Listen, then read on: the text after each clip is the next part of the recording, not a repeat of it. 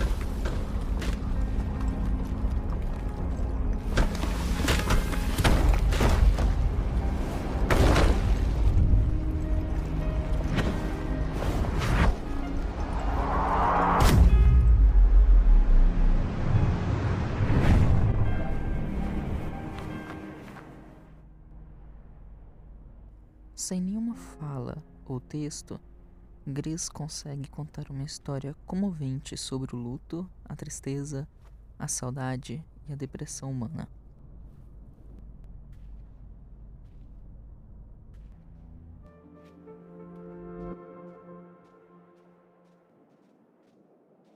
Uma história na qual todos se identificam, já que, se não passaram por uma experiência assim, irão passar algum dia.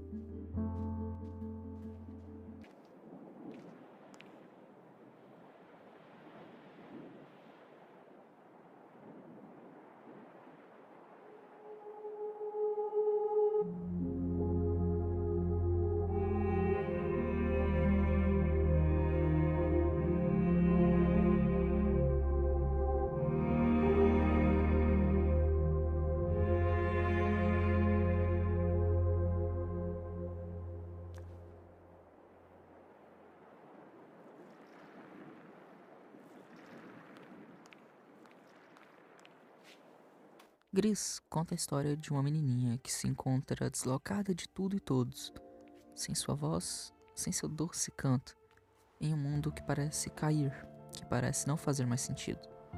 Seu abrigo já não lhe protege, e o que resta é cair, mais e mais, sem saber quando vai parar ou se tem um fim.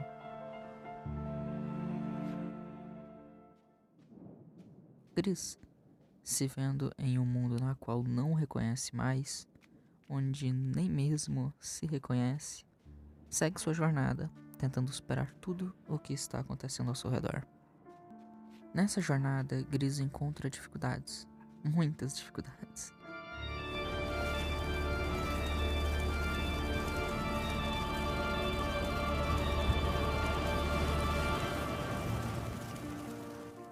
Que na verdade são suas próprias emoções, mas consegue passar por elas e ficar mais forte, se tornar uma pessoa mais forte.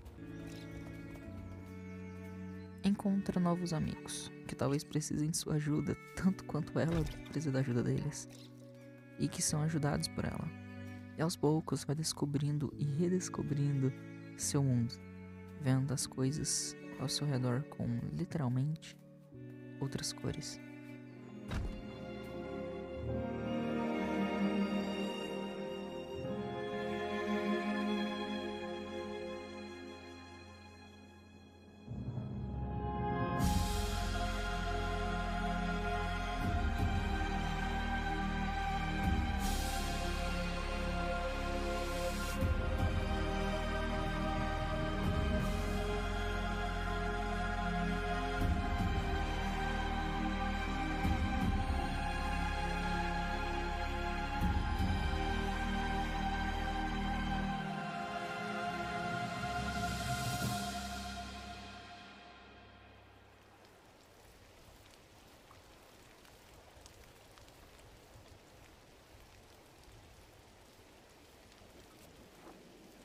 No fim, você percebe que Gris é a história de uma menininha que perdeu sua própria mãe, seu refúgio, sua estátua.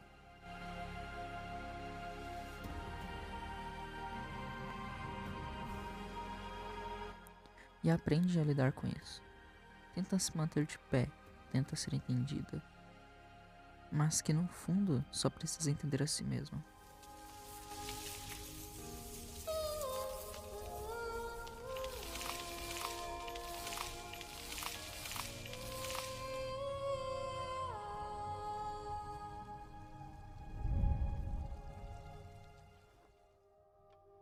Gris não é somente a história de uma menininha que perdeu a mãe.